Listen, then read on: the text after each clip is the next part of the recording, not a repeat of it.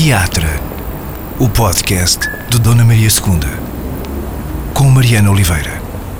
Uh, não é bem a rentrée do teatro, porque o teatro verdadeiramente não foi de férias, continuamos aqui de pedra e cal durante o verão, mas chegar a setembro tem sempre um, um quê de recomeço, de retomar qualquer coisa que, que se deixou em pausa. Também sentes isto, Helena? Uh, ou andas a guiar-te por outros calendários?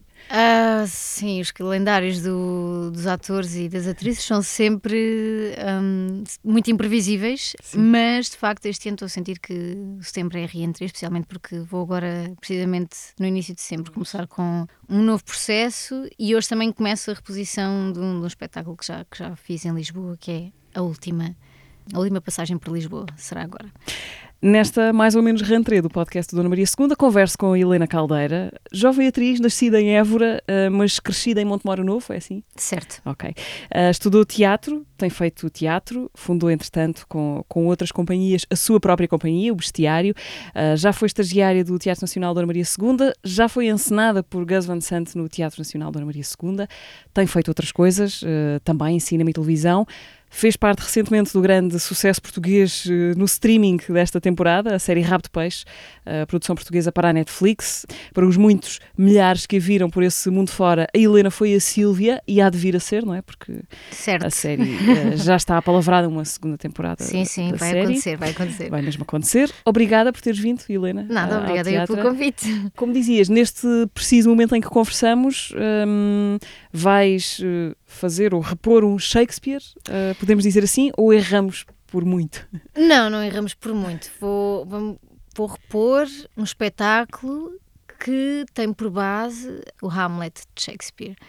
Não é exatamente o Hamlet, mas é a, a visão do Rui, do Rui Neto, que é o encenador, sobre a personalidade do Hamlet. E é assim um, uma abordagem muito contemporânea em que o Hamlet joga PlayStation e está perdido no nos seus próprios pensamentos sem, sem perceber exatamente quem é que ele é e a sua personalidade está sempre a dividir-se em três. Nós vamos ser três Hamlets em cena e só há Hamlet em cena. O espetáculo onde descobrimos que, ou nos apercebemos que Hamlet, ao contrário, dá Telma. Exatamente, porque também há aqui a desconstrução do género.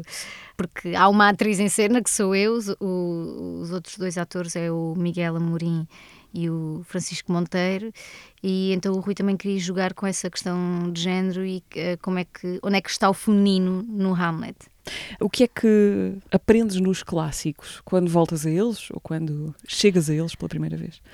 Eu acho que é inevitável, sempre que me encontro com um clássico, percebo que eles não são clássicos, são uhum. intemporais e que as problemáticas são sempre as mesmas e que passados tanto, tantos anos, tantas épocas, tantas, tantos movimentos artísticos, as, as, as, problemáticas continuam a ser as mesmas.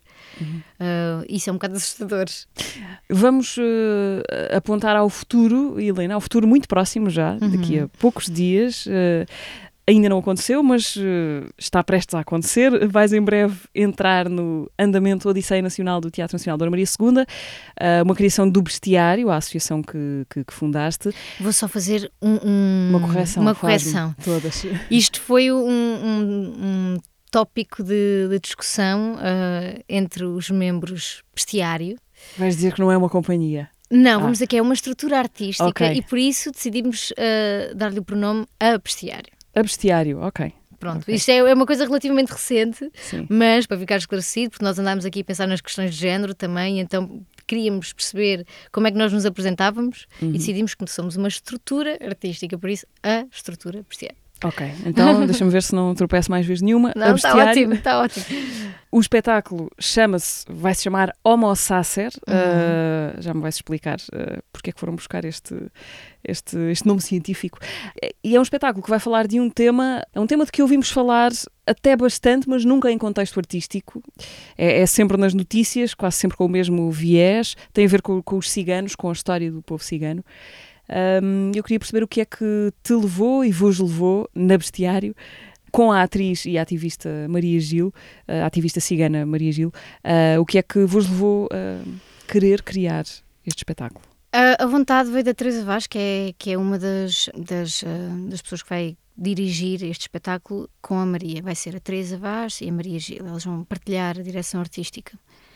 Mas a vontade partiu da Teresa quando encontrou o livro da Rochita Souls que se chama precisamente Homo Sacer e onde explica um bocadinho qual é que foi a origem, um, onde é que está a origem deste afastamento da comunidade cigana e no fundo Homo Sacer significa aqueles que estão à margem da lei, que estão à margem da sociedade, que não têm uh, identidade, que não têm lugar. E a Teresa, a partir desse, a partir desse livro, apresentou-nos a ideia aos restantes membros do Berciário, o Miguel e o Afonso e eu, e disse que queria fazer um espetáculo sobre isto, sobre um anticiganismo, e ela tem uma grande utopia junto da Maria. Que nós... já conhecia? Ela já se conhecia? Não, não, não, elas não se conheciam, mas a Teresa começou a investigar muito sobre o assunto e descobriu a Maria, e depois nós em conjunto decidimos, ok, vamos avançar com esta ideia, uh, vamos falar com a Maria, porque também não faz sentido nós, não sendo uhum. ciganos uhum. e ciganas, estarmos a fazer um espetáculo sobre isto sem ter alguém na direção artística uh, do espetáculo que seja efetivamente desta comunidade. E então convidámos a Maria, a Maria aceitou, ainda bem.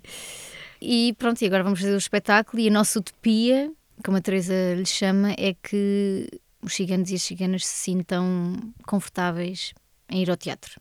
Nós sabemos que isto é uma utopia muito, muito longínqua, um, mas nós estamos a trabalhar para aí. O espetáculo não é a parte mais importante deste processo para nós.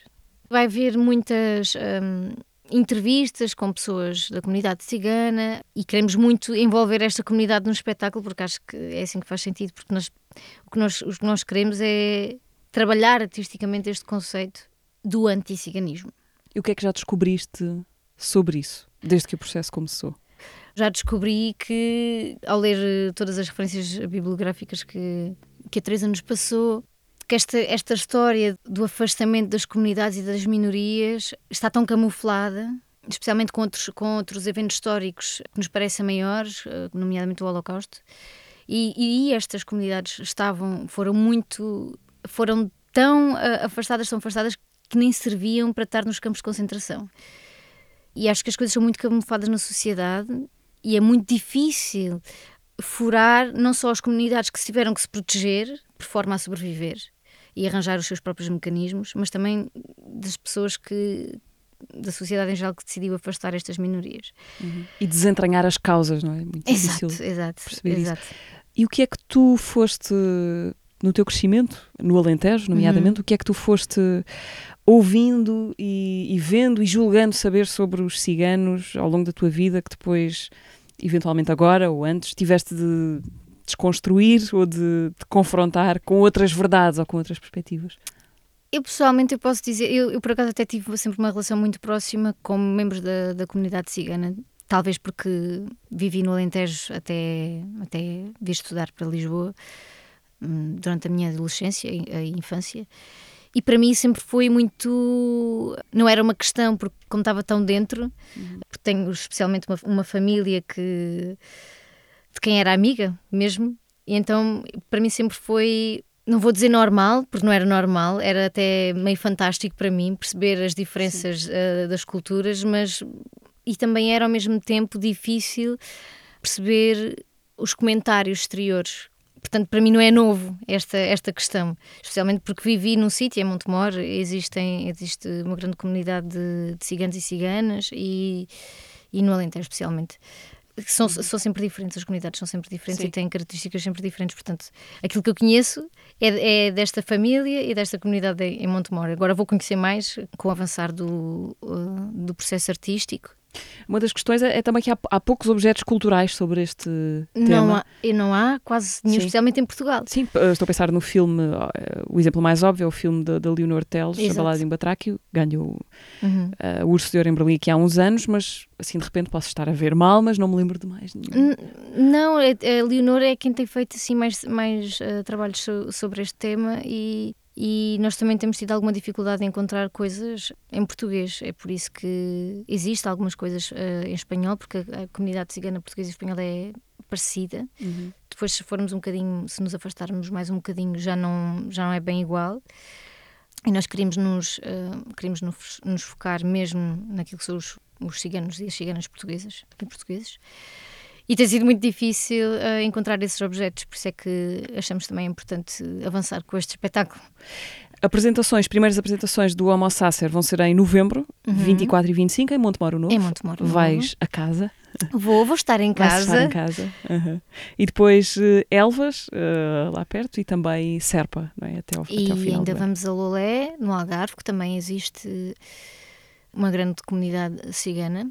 E havemos de ir a Viseu, já em 2024, e depois a Lisboa, e há outras por confirmar. Ok, portanto, para já, Homo Sacer, primeiras paragens em, Em terras alentejanas. em terras alentejanas, em novembro. Ah, olha, bom trabalho daqui para a frente, porque neste momento ainda não faz ideia o que é que tu própria vais fazer Não faço ideia, não faço ideia. O que, para mim, eu estou super entusiasmada, mas ao mesmo tempo estou com medo, porque a temática é tão sensível. E eu sei, eu con- confio muito nos meus colegas e nós, nós sabemos qual é que é a nossa missão. Mas estou super curiosa também com o processo e também trabalhar com a Maria em, a, a criar, a construir e que também com os nossos, eh, nossos dois novos colegas, o Vasco Lelo e a Cali Musa, que recentemente integraram a equipa e que são ciganos, metade, metade ciganos. E eu estou super eh, curiosa também para, para, para mergulhar neste, neste universo. Essa falta de chão, de não saberes o que é que vais estar a fazer num palco daqui a poucos meses, ah, dá-te pica ou assusta-te? Ou as duas coisas, não são incompatíveis, não é? Eu- acho que é isso, é, é um bocadinho dos dois e, e a mistura, se for bem equilibrada, é a mistura perfeita. E neste caso, como eu confio muito ah, neste grupo, na Preciário, sinto-me super à vontade para mergulhar no vazio com eles. Então, a Bestiário, a Helena, ahm, fala-me dela, da estrutura artística, que nasceu em 2018, como disseste, há cinco anos, ah, criada por ti, pelo Afonso Viriato, pelo Miguel Ponte e pela Teresa Vaz. Exatamente. O que é que vos juntou em torno desta ah, coleção de fragmentos ou histórias, não é? É, isso que, é disso que fala a palavra bestiário, ou é isso que pode ser um, um bestiário. A bestiário nasce para ser o quê nas vossas vidas? A bestiário, neste momento, é. Nós, nós estamos muito mais felizes de estarmos juntos do que propriamente estar a fazer qualquer coisa artística. É este o ponto da nossa relação agora. Nós também temos vindo a alinhar o que é que é, o que é, que é isto de fazer arte e com quem é que decidimos fazê-lo. Para nós isso é muito mais importante do que o que é que estamos a fazer propriamente. Claro que se nós estivermos bem alinhados, então o que, é- o que estamos a fazer há de ser alguma coisa importante, pelo menos para nós. Vocês são, eram amigos? ah, Nós conheceram-se na escola de teatro? Na escola de teatro, na Ok. STC, em Lisboa. É assim que começam muitas histórias, Exato. muitas companhias. Isto é só mais uma história banal de como é que, de como é que um grupo de teatro se formou, que foi, pronto, foi na escola. Eh, Eles já estavam a, fazer um espetáculo num, no Teatro da Garagem e eu entrei na turma deles eh, no segundo ano e eles convidaram para fazer parte do espetáculo. E eu, olha, por que não? Vamos, vamos, vamos tentar. Não os conhecia muito bem, eles eh, decidiram convidar-me e, e foi assim que começou, na verdade, uma, uma grande amizade. E ganhámos o primeiro apoio e, e pensámos, ok, então. É ah, possível? na verdade, até acho que foi para concorrer a um apoio que, que nós decidimos criar a associação. Também é Hum. assim que é por aí que passam muitas histórias, não é? A associação é quase um passo formal. Exato, questões burocráticas, no Ah, sim. fundo. Mas foi muito giro o processo de, de também construir eh, a imagem do bestiário, da bestiário, mesmo até ao nível, a nível do logotipo, o nome, foi, foi muito difícil jogar este nome, tivemos porque, porque nós éramos todos, nós somos todos tão diferentes, vimos sítios diferentes, eu sou do Alentejo, o Miguel é do Algarve, a Teresa é de Lisboa, o Afonso é do Norte, do Porto, eh, e temos todos linguagens completamente diferentes. E acho que foi por isso também que surgiu o nome bestiário. Um, e especialmente Uma coleção de fragmentos eh, Exato. dispersos Exato. que fazem sentido de alguma maneira juntos também. Sim, eu acho que pode ser um clichê, mas, mas é verdade que nós nos complementamos e, apesar das nossas diferenças, temos vindo, ano após ano, a trabalhar em conjugar essas diferenças numa linguagem artística. E neste momento como é que vocês se como é que funcionam, como é que se organizam? É Há muito rituais? difícil, muito difícil. Porque depois têm dias... também vidas para além disto, não é? Certo, infelizmente não é possível ainda. E pronto, eu quero acreditar, quero ter esperança que, que a Bestiário vai, eh, vai sobreviver e que nós, os quatro, vamos poder trabalhar full na, na Bestiário e, e criar um- uma estrutura que também possa abarcar outros artistas e, e que possa ter um, um espaço relevante até no, no panorama cultural em Portugal. É isso que tu queres, poder isso que nós dedicar-te a tempo inteiro. a Sim. isto. sim. Claro que nós queremos ter a nossa vida uh, independente, eu, eu, tô, eu, também faço outras coisas, todos nós fazemos outras coisas, porque é impossível viver só, só, da, só da bestiário neste momento, mas esse é o nosso objetivo, é que nós possamos criar uma, uma estrutura que, que sobreviva e que se mantenha ativa, sempre atualizada, que não, que não morra, no fundo. Um, mas é muito difícil porque os apoios estatais não estão preparados para fazer sobreviver tantas estruturas também. Uh, não estamos propriamente a trabalhar para as massas e então não é fácil subsistir, subsistir, de, de, bilheteira, por exemplo, Sim. ou de financiamentos privados. Portanto, isto também é, uma, é todos os dias uma batalha a perceber como é que nós vamos uh, continuar, tendo a nossa vida uh, paralela, sempre a tentar perceber qual é que é a melhor forma de, de nos organizarmos. Não é fácil, quatro pessoas com vidas completamente diferentes, mas uh, nós conseguimos sempre e fazemos questão de ter uh, o nosso momento também só os quatro, que não seja só trabalhar, para estarmos juntos e. É porque há muita coisa que vem daí, não é? Do ócio. Exato, exato, exato. E muitas ideias que surgem daí e nós estamos com muitos planos para o futuro, portanto, nós queremos tem sido, até agora tem sido sempre o Miguel e a Teresa a ensinar. Ou a nós, não, nós não gostamos muito de usar esta palavra.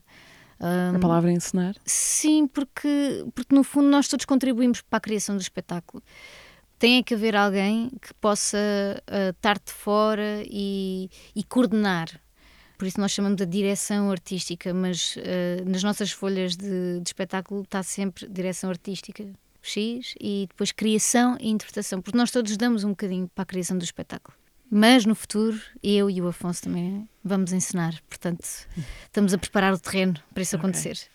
É curioso esse mundo que relatas, não é? A dificuldade. De uh, de um grupo de, de, jovens atores fazer subsistir a sua companhia e viver disso. Que atenção, tu... já não somos assim tão jovens. Sim, exatamente. A palavra jovem vai até muito tarde, não é? É quase um, certo, um alibi. Não quer dizer que eu não me sinta jovem, sim, mas. Sim, sim. Uh... Já não era suposto ter de estar a, a, lutar tanto de cada vez que se E mesmo quando, quando, agora neste momento, quando estamos a, a, concorrer a apoios, também já não podemos ir uh, para os emergentes o prazo dos emergentes é muito curto também.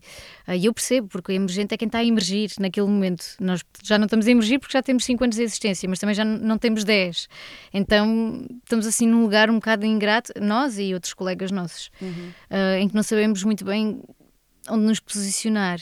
É difícil de perceber é difícil. onde nos encaixar. Sim, mas é curioso porque tu, sobretudo neste, neste, nestes últimos anos e neste último ano em particular, e já vamos falar disso, enfim, de rap de peixe e das outras coisas que tens feito, tens também um pé nesse, nesse outro mundo da, da grande produção, não é? De, de, estás a, a, não, a, não, concordar inteiramente comigo.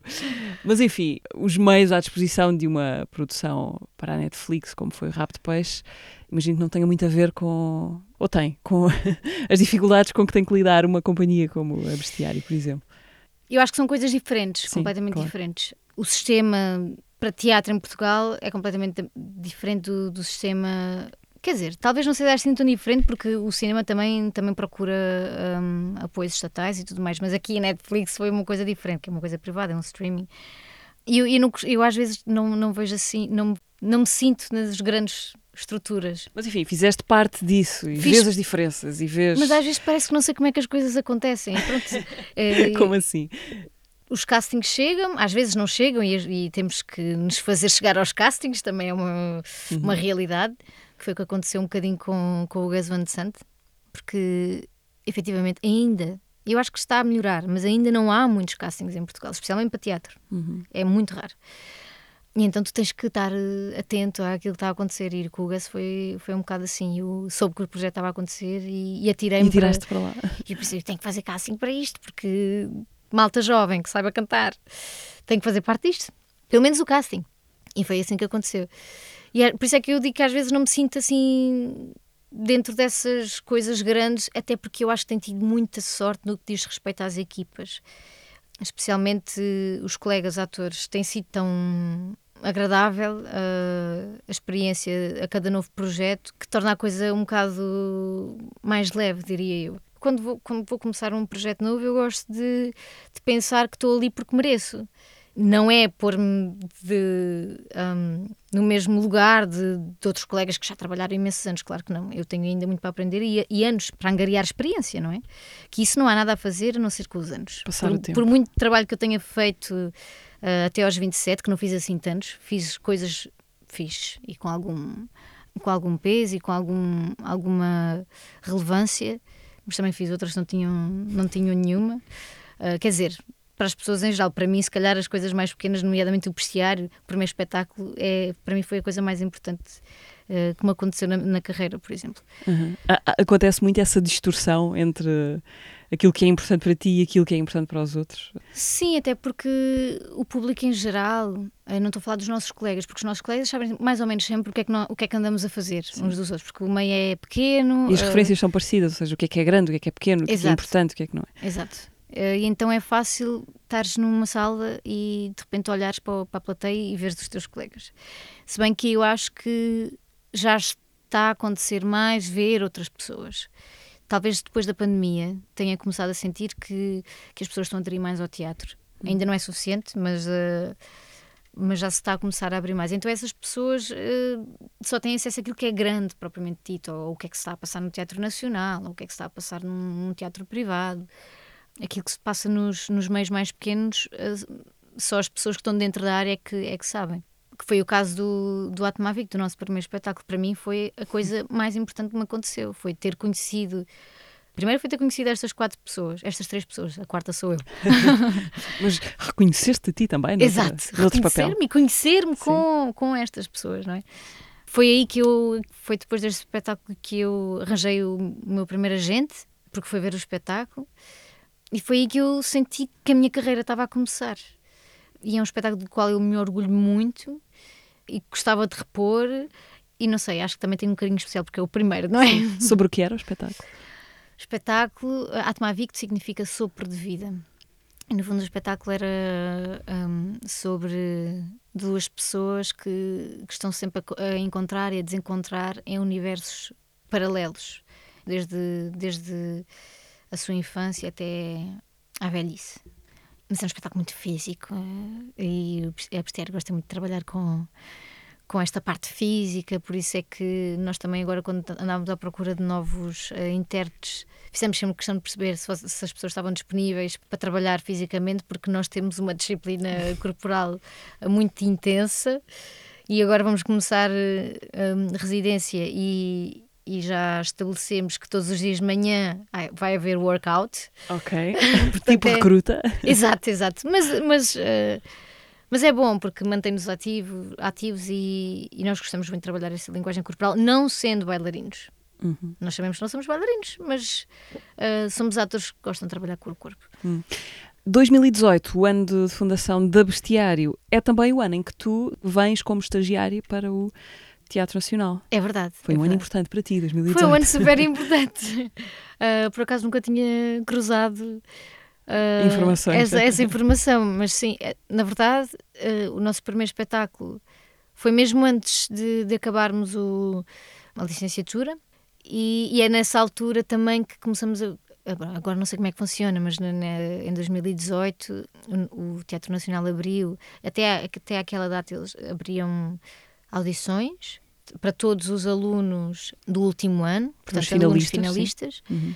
uh, e depois uh, ficavam quatro. E foi nessa altura do espetáculo, tudo, nós, nós fomos todos fazer, porque uh, os outros membros da Bestiária também estávamos todos na mesma turma. então todos fomos fazer audições para o estágio do Nacional e depois só, só quatro é que ficam, e, e foi assim, muita coisa a acontecer ao mesmo tempo. Tu ficaste, não é? Entre esses eu fiquei, quatro. Eu fiquei. E foi ótimo porque trabalhei com muitas pessoas diferentes, com linguagens diferentes e, e acho que foi também assim a forma de eu entrar um bocado no mercado e no fundo aprender como é que funciona uma estrutura Sim. do teatro. Uh, não é só a criação, é a estrutura em si, as pessoas, a quantidade de pessoas que, que trabalham, porque sempre me fascina um bocado, especialmente agora que tenho uma estrutura artística, perceber que é preciso delegar, que é preciso haver pessoas para determinadas funções, não podemos fazer tudo ao mesmo tempo e, e ver a máquina a funcionar é muito giro. Como é que foi esse teu ano de, de estagiária no, no Dona Maria II? O que é que, agora quando pensas nisso, já passou algum tempo, o que é que foi mais marcante para ti? O que foi mais marcante foi, foi o espetáculo com o Tiago, porque uh, foi um grande desafio. Estás a falar do Outro Fim para a Menina Júlia? Um Outro Fim para a Menina Júlia, o espetáculo que fiz com, com a Inês, que também era de estagiária na altura. Uh, foi muito giro trabalhar com, com aquele grupo, especialmente pela diferença de geração, e Sim. também o espetáculo falava muito sobre isso. Tu eras a, a Júlia mais nova? Eu era a menina Júlia. Eras a menina Júlia, exato. Porque o espetáculo imagina uh, uma espécie de pós, pós Strindberg, não é? Depois exato. Do, o que é que teria acontecido que à menina Júlia se ela não tivesse morrido, como se tornou mais ou menos uma interpretação, interpretação uh, mais aceite. Enfim, a menina Júlia e o João seguiram a sua vida e têm uh, uma vida de alguma normalidade. E é esse pós que é imaginado no espetáculo. Sim, alguma normalidade, mas com traumas do passado. Claro, sim. E tu eras, portanto, o espetáculo tinha esse espelho, não é? Entre sim. Uh, Eu e a geração Vicente mais nova e mais era, Estávamos a trabalhar o, String, o Stringberg e, e a Inês. Mas foi muito, foi, foi um processo muito duro porque foi muito rápido. Hum. Uh, nós não tivemos muito tempo para criar aquele espetáculo. E para mim, pessoalmente, enquanto atriz, foi, foi difícil. Sim. Porquê? O que é que foi difícil? Estar de repente numa, enfim, numa coisa muito a sério. Sim, e era uma acho que era uma linguagem mais uh, realista, uhum. naturalista. E eu, apesar de, de, estar no Teatro Nacional, eu estava muito insegura do meu, uh, do meu trabalho e, e, foi difícil ultrapassar essas, essas barreiras. E, é, e é, esse, esse foi o momento mais marcante porque eu lembro-me de, de, de, me debater com o meu trabalho mesmo, interiormente, o meu acting. Um, como é que eu faço isto? De repente não sabia fazer aquilo. Mas eu acho que isso tem tudo a ver com a, com a insegurança, porque eu era, era muito jovem, não tinha uhum. trabalhado muito o, o, espetáculo que tinha feito anteriormente, que foi com o Ricardo Neves Neves, é uma linguagem completamente diferente. Tinhas feito uma Alice no País das Maravilhas, Sim. com a, o Ricardo Neves Neves e a Maria João Luís, uhum. também no Nacional. Exatamente. Portanto, já eras como estagiária também, foi como assim estagiária que também. esse espetáculo. E depois okay. também era o peso de ser o último espetáculo, uh, ser a menina Júlia. No fim, eu acho que acabou por, eh, por correr bem e, e, e, o Vicente e todos os meus colegas foram super. Nós estávamos super ligados uns com os outros e, e acabou, acabou, por correr bem e foi giro porque ainda fizemos algumas digressões. Mas foi assim um processo duro emocionalmente para mim. Sim. Isso ultrapassa-se, ou no teu caso, ultrapassa-se como é que se vai resolvendo essas questões? É com trabalho, não há outra solução? Trabalho, trabalho, trabalho? Ou há outros cliques mentais uh, e de relação contigo própria que é preciso trabalhar? É isso mesmo, eu acho que muito do nosso trabalho como ator, pelo menos é assim que eu, que eu vejo e entendo o trabalho de ator neste momento, é que muito do, do trabalho de ator tem a ver com a tua relação interior, uh, contigo, contigo mesmo.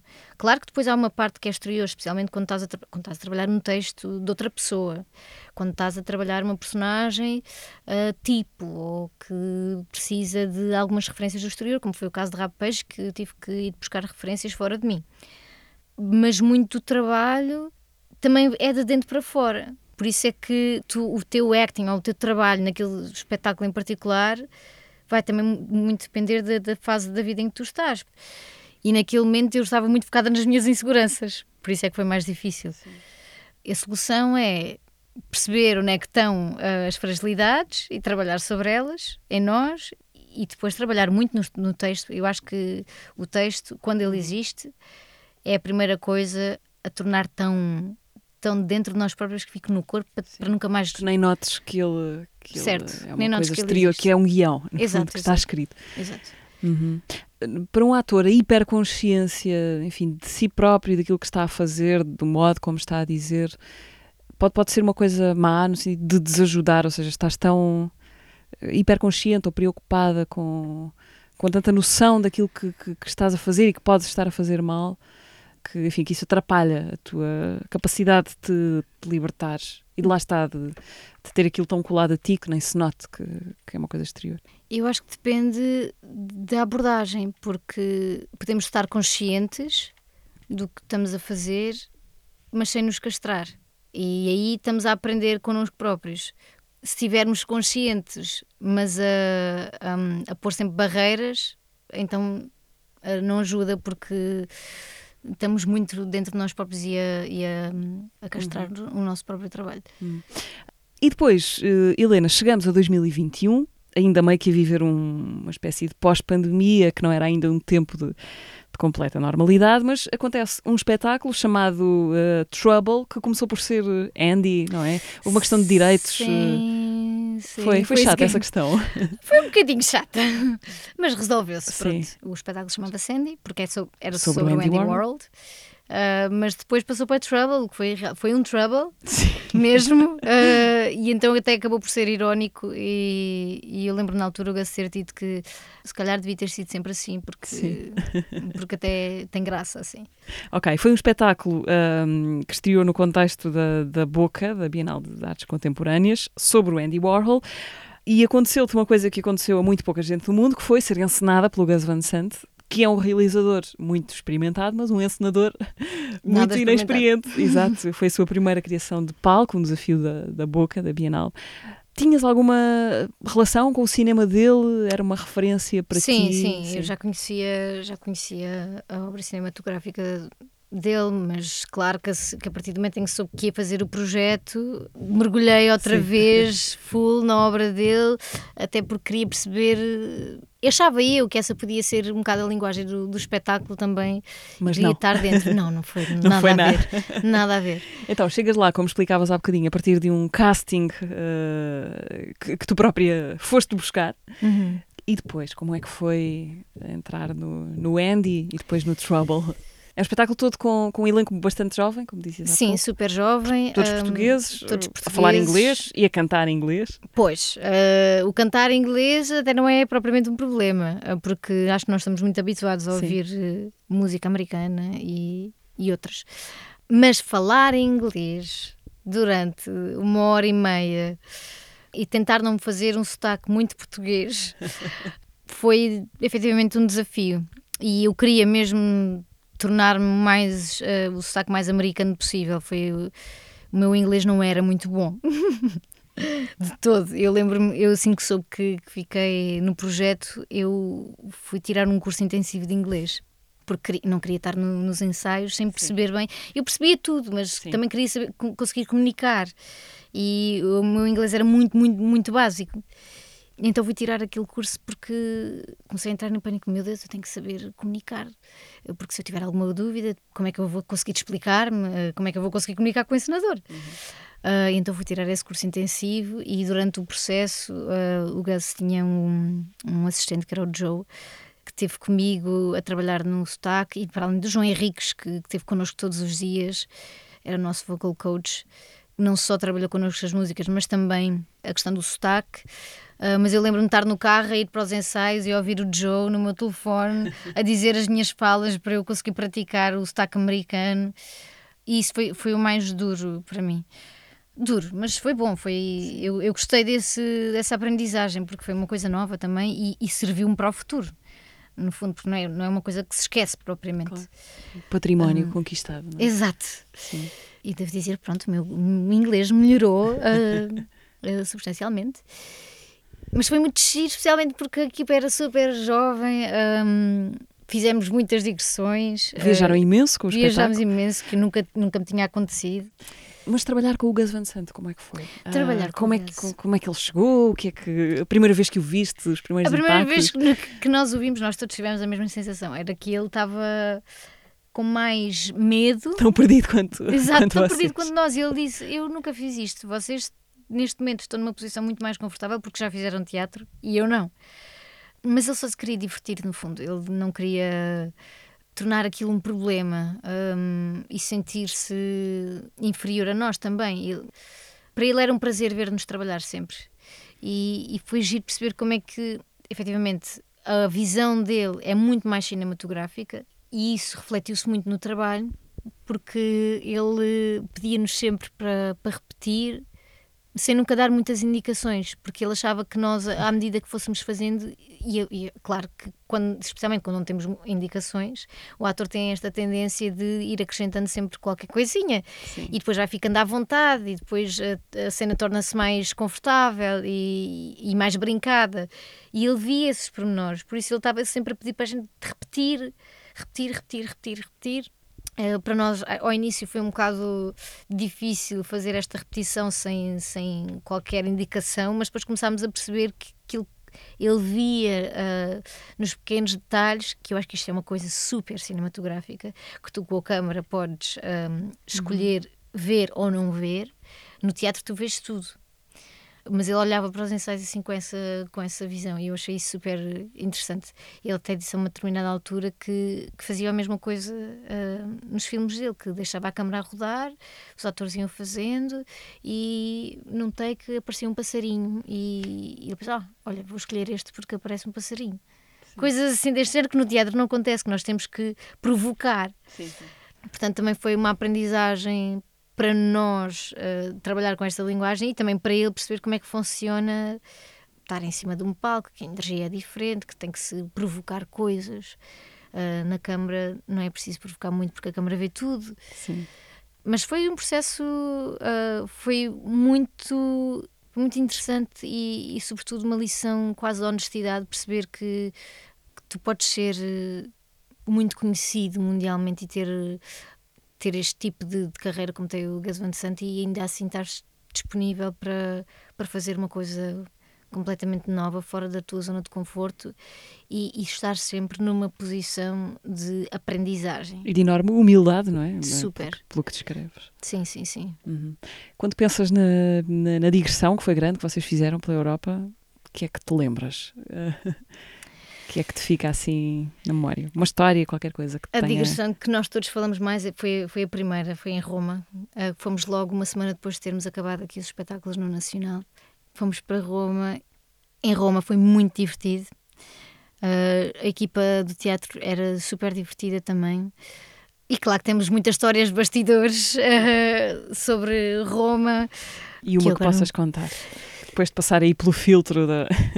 Ah, deixa-me pensar, deixa-me pensar. Eu lembro-me que havia um senhor que trabalhava no teatro que criou, inventou ou, ou, ou não sei que pertencia à máfia italiana e nós ficámos nós ficámos on fire com aquela história. E, e eu lembro-me até um dos nossos colegas de ir. Uh, nós andávamos todos em, em, em, complô dentro do teatro para perceber como é que funcionava, como é que, como é que era, se era verdade, se não era. E estávamos todos entusiasmados com a ideia de conhecer alguém que pertencesse à máfia italiana. Imagina um grupo de jovens.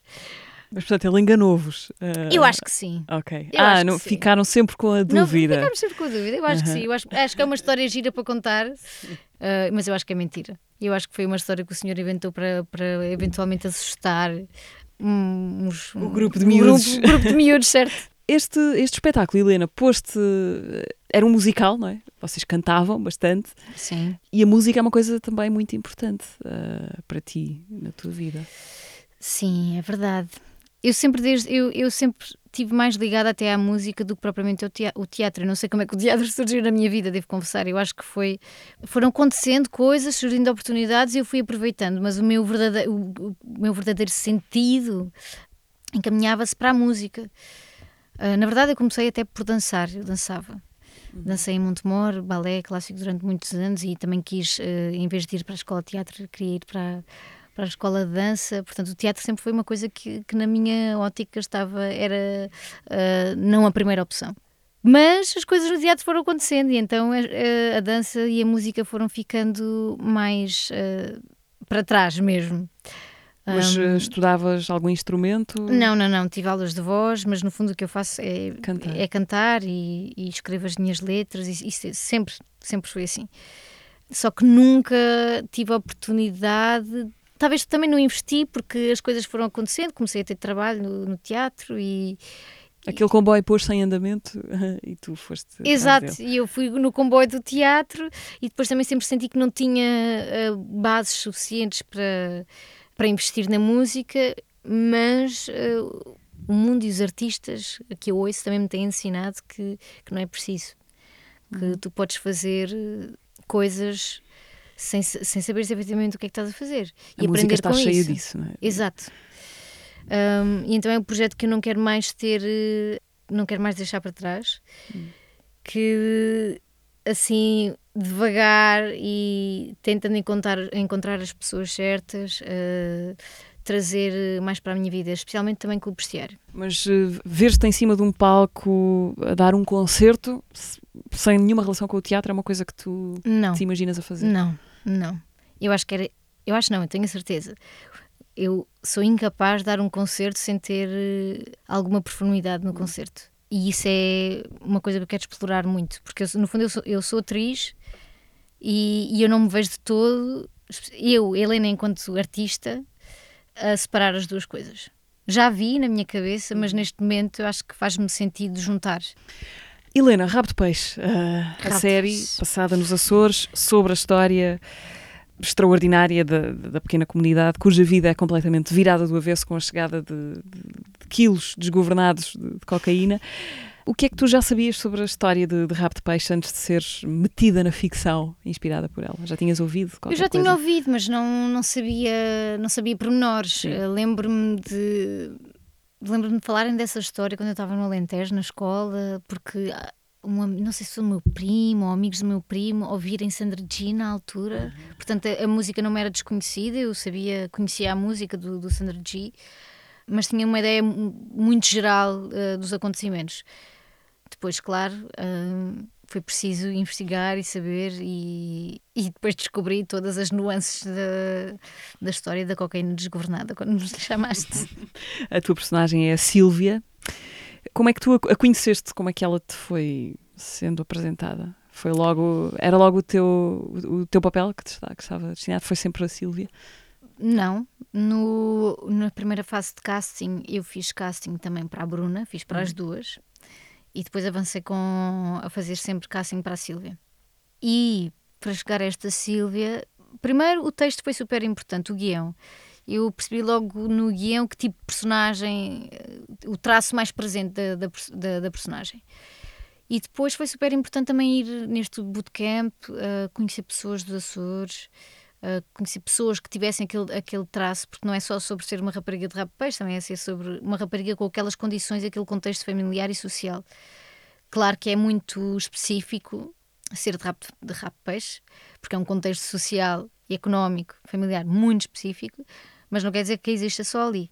Ah, o que é que neste momento, enfim, já devem ter feito esta pergunta quilos de vezes também, mas o que é que mudou na tua vida desde que, desde que estreou Rabo de Peixe? Ou seja, de repente essa hipótese incontrolável, não é, de seres vista por alguém na Nova Zelândia que liga à Netflix e ali estás tu e o teu trabalho, isso de repente é uma grande diferença em relação ah, à escala que estavas habituada a trabalhar, mesmo que fosse no Teatro Nacional.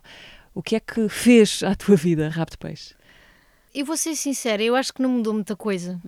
Pelo menos para já. Às, às vezes estes, estas repercussões, os resultados, vêm mais tarde, não vêm logo. Às vezes, outras vezes não, não vêm.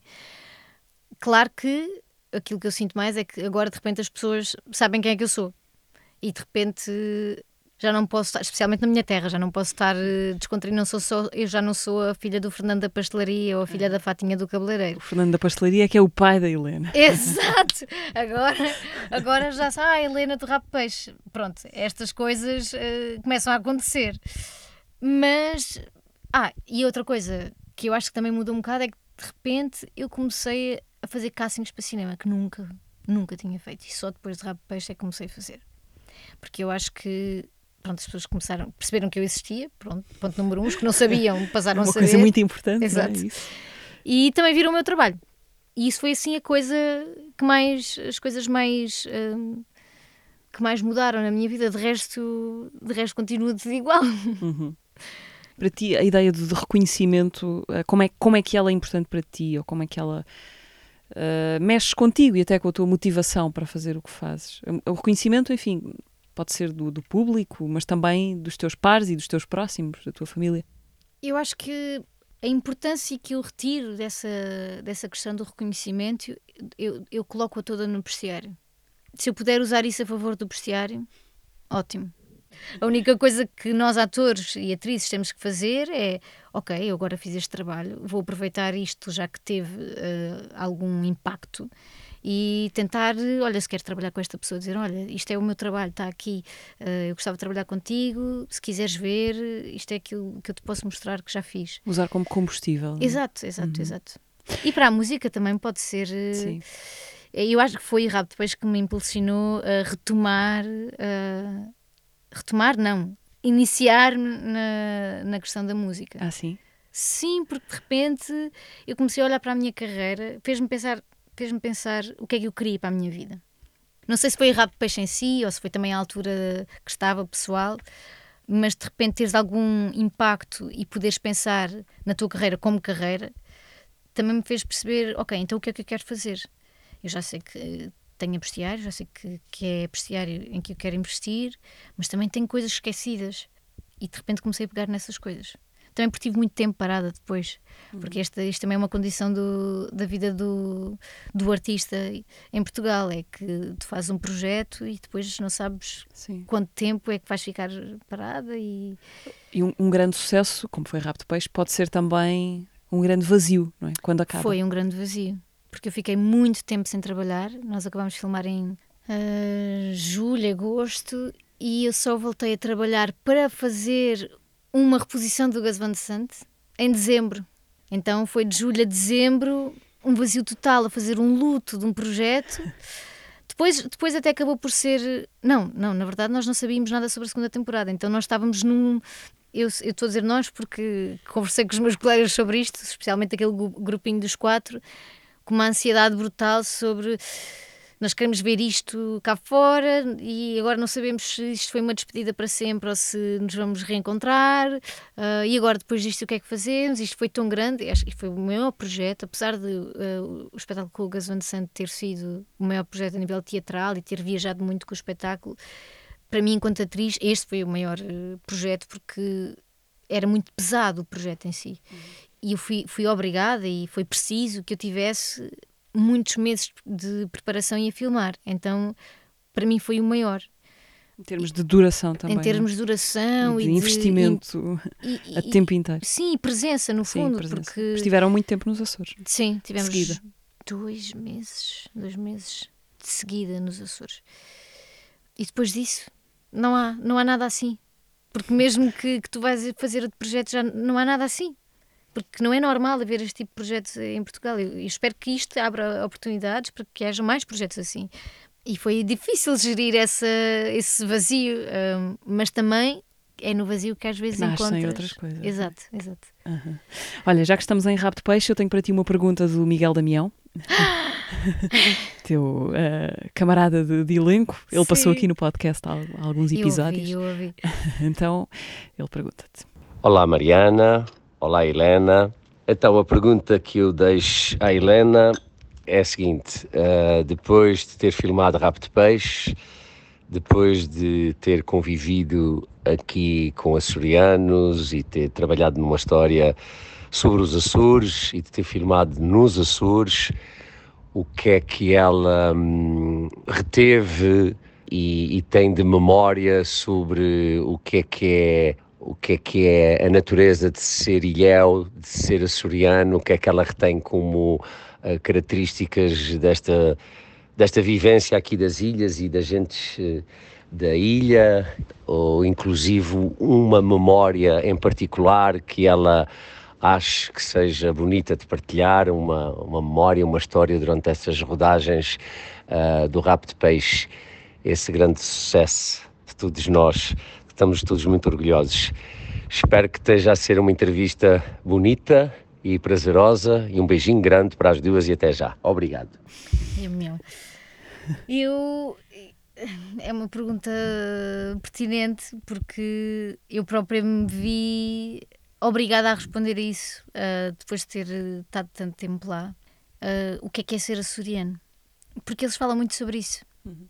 E de facto não é a mesma coisa do que ser continental estás no meio do oceano, numa ilha vulcânica. E eu acho que isso não pode ser. Eh, dá outra coisa aos habitantes. E eu escrevi um texto na altura em forma de despedida que eu vou tentar encontrar. Estás à procura dizer- dele. Estou à procura dele porque Uma coisa que escreveste para ti. não, eu altura. acabei por partilhar. Mas pronto, isto para mim é. Porque eu pus muito pensamento nesta, nesta questão e então vou partilhar. Uhum. Vou partilhar esta coisinha que escrevi. O verde mais verde, o azul infinito a cada esquina e o nevoeiro mais inspirador. As paisagens aqui são como os abraços dos seus, dos seus anfitriões, acolhedoras e misteriosas. Há qualquer coisa no basalto negro que nos puxa para o centro da terra, mas que sobe às veias dos açorianos pelos seus pés, de tanto o pisarem, e sai pelas suas bocas como uma música ancestral. É a natureza vulcânica. Um fogo meloso que nos mantém ligados à terra, mas que nos permite ter a cabeça nas nuvens. Também tu foste inspirada pelos Açores. Muito, muito, muito, muito, muito. Aham, Eu ok. fiquei assim super apaixonada pelos Açores. Uhum. Ah, Helena, estamos quase a terminar. Vamos fazer eh, no minuto uma recapitulação rápida do episódio anterior do teatro. Andámos eh, em viagem com o Venâncio Calisto. Eu gosto muito de aprender fazendo. Gosto de observar, sim, mas gosto mais de aprender fazendo. Na prática, eu estou morto em Moçambique, porque sou, sou um imigrante. Então, tu, quando não estás naquela cidade, tu estás morto. Tenho muitos irmãos. Tens quantos irmãos? Tenho 10 irmãos. Dez irmãos. A maior pobreza em Moçambique é tu não teres ninguém. É por isso que as pessoas fazem filhos, porque aqui a maior pobreza é não ter dinheiro. Lá não, é não ter pessoas. A abstração eh, fez com que eu não vivesse a pobreza da minha família. Dormíamos no chão, de não termos nada que comer. Eu tinha uma mente tão mirabolante que eu me sentia num palácio, sabe? Acho que o maior privilégio que eu tive foi a leitura. Aos 16 anos conheci a obra de Brecht e aquilo mudou completamente a minha vida. O que me surpreendeu, na verdade, foi a postura, principalmente dos afrodescendentes aqui em Portugal. Eu senti que eram jovens sem autoestima nenhuma. Acho que a juventude é muito mais racista que os mais velhos. As pessoas olham-te diferente só porque tens outra cor.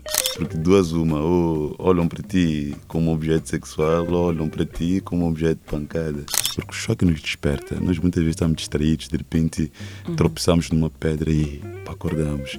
Então eu acho que a beleza é o que nos desperta. Venâncio Calisto foi convidado no último episódio ah, do teatro. Quero pedir-te, Helena, antes de terminarmos, uma, uma sugestão daquilo que bem te apetecer ah, recomendar a quem nos ouve. Eu tenho andado, vi este filme há pouco tempo e tenho andado com este filme na cabeça, especialmente porque atravessamos uma, uma era em que é preciso estar atento às pequenas red flags. E este filme para mim é, so- é sobre isso, sobre red flags. E chama-se Speak No Evil. Para quem é muito sensível, não é um filme aconselhado, mas para quem gosta de pensar sobre o contemporâneo e sobre a vida, no fundo, aconselho este, este filme, que é de um realizador dinamarquês, que se chama Christian Tafdrup, chama-se Speak No Evil, e deixou-me, já o vi para aí há um mês ou dois, talvez, e ainda continuo a pensar nele, e, e, a- e eu a fazer o exercício de ver e como, como reagir a estas pequenas red flags que nós vemos em todo lado. É um Ok. tra- trabalho de ator excelente, um guião excelente e um filme muito intenso. Ok. Para terminar, Helena, quais são os teus eh, bolos de pastelaria preferidos? Eh, um ranking de três. Oh meu Deus, vai ser muito difícil. Então, o meu preferido, mas é porque emocionalmente tenho memória afetiva com, com eles, é as estrelinhas do meu pai. Aliás, eu só vou dizer os bolos do meu pai porque Esta pergunta vem, obviamente, porque, eh, como já tinhas dito aqui, o teu pai tem uma pastelaria, é um negócio de família, é, cresceste com isso, com essa... sim, o, o meu primeiro trabalho foi lá. Foi trabalhar na pastelaria. Foi trabalhar na pastelaria e, claro, ao- ao início eu só punha coisinhas em cima dos bolos, eh, tipo as frutinhas ou as placas de dizer parabéns, eh, e arrumava os bolos e punha as velas, e, e depois comecei a trabalhar no balcão. Não, mentira, primeiro comecei a lavar a louça e depois passei para o balcão e depois aprendi a fazer decorações de bolos. Mas o meu pai nunca me deixou fazer bolo, bolo, bolo. Porque ele- Nunca até hoje, ainda não. Nunca meteste a mão na massa, de facto. Já pus a mão na massa, já ajudei a fazer. eh, A fazer De forma muito literal, a mão na massa. Exato, mas a pôr os ingredientes e assim só com a supervisão, supervisão dele, porque o meu pai é muito meticuloso e não deixa que ninguém ponha a mão na massa por ele. E, e a verdade é que os bolos dele são. Isto não é, não é só porque é o meu pai, é mesmo verdade. São os melhores. E eu, toda a gente que, que levo a Montemor confirma. Portanto, eu posso dizer orgulhosamente que o meu pai sabe fazer uns bolos bem jeitosos e bem saborosos. Porque faz à maneira tradicional, já ninguém faz assim. Portanto, se forem a Montemor, pastelaria. Pastelaria estudantil. Montemor ou novo? fazer Pastelaria publicidade. estudantil. Podemos. Podem comer as estrelinhas. ok, mas uh, estrelinhas são o quê? Tens Estrelinhas são uns húngaros, acho que é Ok, assim que se sim, chama, sim. uh, uns bolos de manteiga, que é metade de chocolate, só com metade de chocolate. São Uhum. os, best-seller uh, do- da pastelaria. Ok, portanto, isso, uh, estão no teu, no teu pódio, em primeiro lugar? As É, Sim, estrelinhas? mas essas só por uma questão emocional. Emocional. Uhum. Depois, mesmo a nível de gosto, têm que experimentar o bolo de mel. É o melhor, é o melhor bolo de mel que eu já comi em toda a minha vida. E o molotov é incrível. E tudo o que é mini- miniaturas também são incríveis. Mas estrelinhas, bolo de mel e molotov. Ok, É estrelinhas, bolo de mel, molotov. Uh, vou daqui com o pódio dos bolos de pastelaria da Helena Certo. Caldeira. O cheiro a, a bolos quentes é um cheiro a casa para ti? O cheiro a, É. a forno? É, é. E houve uma altura que eu confesso que, que me deixava um bocado enjoada de tanto cheirar. Eu para aqui a tentar pintar isto com poesia. Não, agora, agora, agora, eu acho que quando vim para Lisboa tornou-se tudo muito mais importante para mim. Sim. Ah, porque a minha vontade era sair, vir-me embora e fazer a minha vida, e de repente percebi que, que não posso, onde quer que eu esteja, aquilo vai ser sempre parte da minha biografia e, e eu não quero descartar essa, esse- essa parte, porque eu também, como artista, trabalho muito ah, com aquilo que eu tenho, que é meu. E eu tenho muito orgulho da pastelaria do meu pai e ter trabalhado lá. A minha mãe também, também esteve lá a trabalhar, portanto, é. A minha irmã também, portanto, agora o cheirinho, a pastelaria, basta entrar dentro do carro do meu pai, eh, que já, já se cheira a pastelaria, é um lugar eh, confortável. Ok, então ficamos com este leve eh, odor a bolos quentes a pairar no fim desta conversa. Helena, muito obrigada, por Obrigada. teres vindo ao teatro. A Helena Caldeira foi convidada deste, desta quinzena do podcast do Dona Maria II. Regressamos daqui a 15 dias com nova conversa. Até lá.